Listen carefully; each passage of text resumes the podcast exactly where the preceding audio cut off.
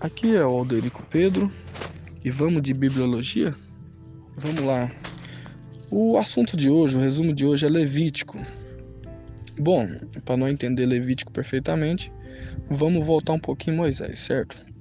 Moisés é o escritor de Levítico, ele é um cara excepcional, inteligentíssimo, é um homem escolhido por Deus, revelação de Deus, que Deus decidiu revelar a ele o seu, o seu, sua vontade é, lembrando que é, quando ele recebe a revelação do tabernáculo, da roupa sacerdotal, Hebreus, oh, maravilha, Hebreus é, é, é, um livro. Quando chegar lá, vocês vão entender o tanto que o livro de Hebreus é maravilhoso no Novo Testamento. Mas um autor de Hebreus fala que as revelações que Moisés recebe vêm do céu, ou seja, o tabernáculo ele está lá no céu. Lá no céu existe um tabernáculo. E o que Moisés é, manda Bezaleel fazer é somente uma réplica. Lá no céu tem uma arca da aliança. Aqui é só uma réplica. Então tudo que Moisés, divinamente inspirado e revelado por Deus, faz em questão do tabernáculo é uma revelação das coisas que tem no céu.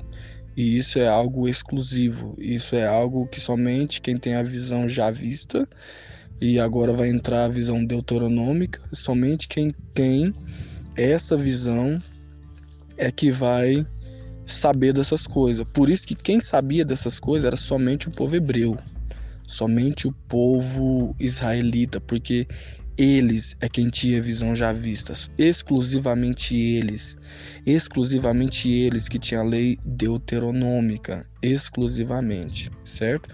Mas calma aí, vamos voltar aqui Moisés rapidinho. Então Moisés, recebendo essa revelação do que tinha do alto, do que tinha do céu, Deus falou para ele escolher uma das doze tribos. Essa das doze tribos, no livro de Josué, ela não vai ter herança, não vai ter terra. A terra prometida não é dela. Mas nós vamos chegar lá rapidinho. Agora mesmo nós chega lá. Então, mas a herança desse povo era o Senhor Deus. Então, é eleito então a tribo de Levi. Então, o sacerdote tinha que vir da tribo de Levi. O ali agora, da tribo de Levi, o Sinédrio ia sair da tribo de Levi. Quem são esses Sinédrio? Os 70 que Moisés elege. Lembra que Moisés elege, eles começam a profetizar, Josué vem com ciúminho. Senhor, Moisés estão, estão profetizando aqueles homens. E Moisés fala assim: Oxalá se todo Israel fosse profeta, Josué. Então, esses camaradas aí, é, esses camaradas aí tinham que vir da tribo de Levi. A escola sacerdotal agora estava sobre o ombro da tribo de Levi. A escola sacerdotal, se você não sabe, é a escola que elegia os sacerdotes, é a escola que levantava, ensinava o povo, ensinava as nações. Lá no Novo Testamento você vai ver que havia a escola del Talmud, havia a escola Beit Sefer, havia a, a, mas não vamos entrar mais em detalhe no Novo Testamento. Essas escolas, essas escolas vão ser importantíssimas no Novo Testamento para você entender Paulo, para você entender Jesus e para você entender toda a tradição judaica. Mas é aqui que começa. Aqui é o surgimento, é aqui que eles aparecem, em Êxito e em Levítico. É aqui que tudo começa, certo? É, então, é, o, mais, o mais legal, o mais interessante é a fala de Deus. Ó, oh, eu estou fazendo isso, aquilo outro, porque eu sou o Senhor vosso Deus. Eu sou o Senhor vosso Deus. Você vai ver muito isso no livro de Levítico. Deus dá uma ordem, fala, porque eu sou o Senhor vosso Deus. Sede santo, porque eu sou santo, porque eu sou o Senhor vosso Deus. Então essa é, essa fala é um texto chave. Deus falando assim, pessoal, mudou. Agora eu tô me revelando. Agora eu tô mostrando para vocês o que eu quero, o que eu não quero. Agora eu tô mostrando para vocês qual é a minha vontade, qual não é a minha vontade. Agora eu tô mostrando para toda uma nação, para todo um povo, o que que é o meu desígnio. Aí já evoluiu a visão. Olha só. Agora nós já entramos na visão deuteronômica, Peraí, por que, que é chamada então visão deuteronômica, sendo que nós estamos em Levítico? Não era para se chamar a visão dos Levíticos ou a visão levítica? Não, calma aí, que quando nós chegarmos em Deuteronômio você vai entender. Mas o que eu quero dizer é o seguinte: quando Abel faz um sacrifício, quando Caim faz um sacrifício, Deus não mostra qual é a sua vontade. Deus não se revela totalmente, Deus não se mostra. Eles têm que adivinhar o que agrada a Deus e o que não agrada. Tanto que quando Deus aceita Abel e rejeita Caim, Caim fica sem entender por que, que eu fui rejeitado. Por que, que eu não fui aceito?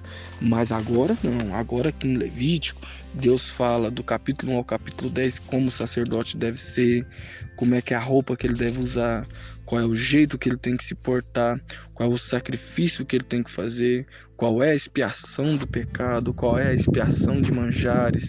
A expiação de manjares não, né? Pelo amor de Deus.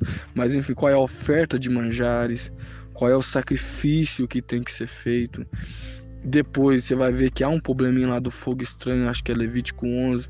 Deus, ele então, ele pega e mata os filhos de Arão ali e fala assim: olha, para ser sacerdote tem que ser desse jeito, dessa maneira. Acho que está em Levítico 11, Levítico 12 por ali. Mas enfim. É, então, é, Moisés, ele sabe, como eu já falei, ele sabe que ele vai morrer. Ele sabe que o tempo dele vai findar e que ele tinha que deixar essa nação alicerçada. Ele tinha que deixar essa nação com a doutrina, com o um ensinamento, não podia deixar Deus dará, e é por isso que é eleito a tribo de Levi, e é por isso que é eleito esse povo especial, essa tribo especial, para é, continuar todo ensinamento que Moisés é, todo ensinamento, todo dogma, toda liturgia, todo ritual, tudo que Moisés fazia agora era obrigação desse povo da tribo de Levi para eles continuar a missão de Moisés, certo?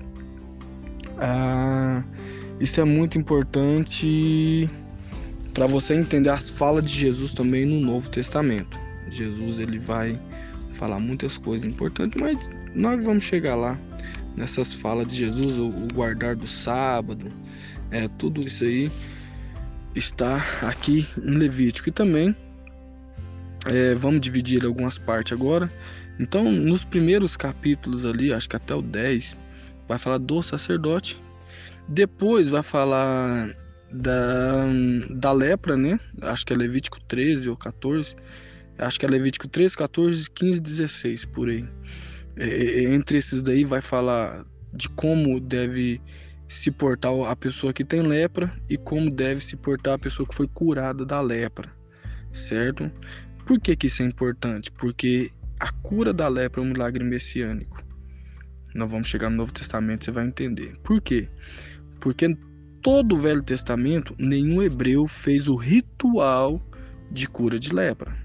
Lembrando que são muitos capítulos falando só sobre a lepra, porque havia a lepra benigna e a maligna, e havia a lepra na roupa, havia a lepra na casa, mas um ser humano que passou pelo ritual, acho que é Levítico 16, da cura da lepra, ele não, ele nunca fez esse ritual. Só foi fazer no Velho Testamento, melhor dizendo. Ele nunca fez ritual no Velho Testamento. Ele vai fazer no Novo Testamento esse ritual da cura da lepra, certo?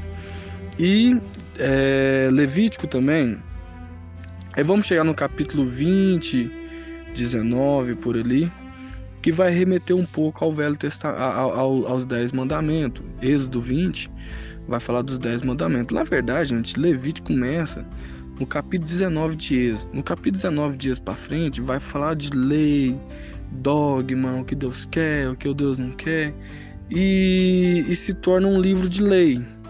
Então, é, Levítico 19, 20 vai falar do órfão. Gente, guarda isso, pelo amor de Deus. O órfão, a viúva, o estrangeiro, o peregrino. E Deus fala assim: não maltratem os estrangeiros, porque vocês eram estrangeiros no Egito.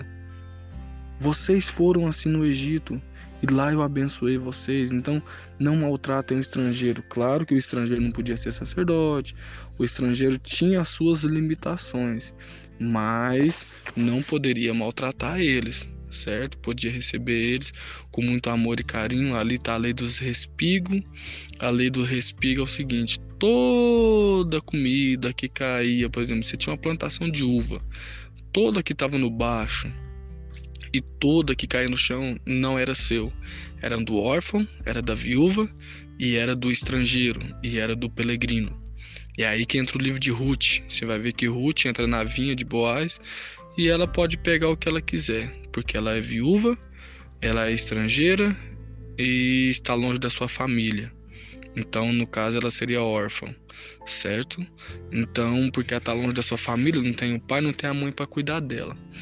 Então, vocês estão vendo que um livro complementa o outro, um livro confirma o outro.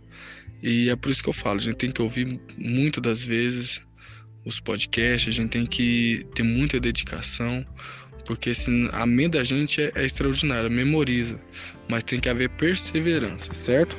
É... Bom, eu acho que esse é o resumo completo. Deixa eu lembrar aqui, ver se tem mais alguma coisa importante. É, lembrando que Levítico 19, 20 vai falar, é, é muito gostoso estudar, entendeu? Esse, anteriormente é um pouco meio chato, que vai falar, mas vale a pena você tirar um tempinho para estudar do Levítico 19 até o final do livro. É, é, vai falar muito de dogmas, de moral, vai falar um, um, uns negócios muito legal ali que eu já falei para vocês dos órfãos, das viúvas. E também por causa disso você entende Ato dos Apóstolos e você entende por que, que Ananias e Safira morreram, certo? Mas não vamos perder muito tempo com os outros livros não, porque nós estamos focando somente em Levítico.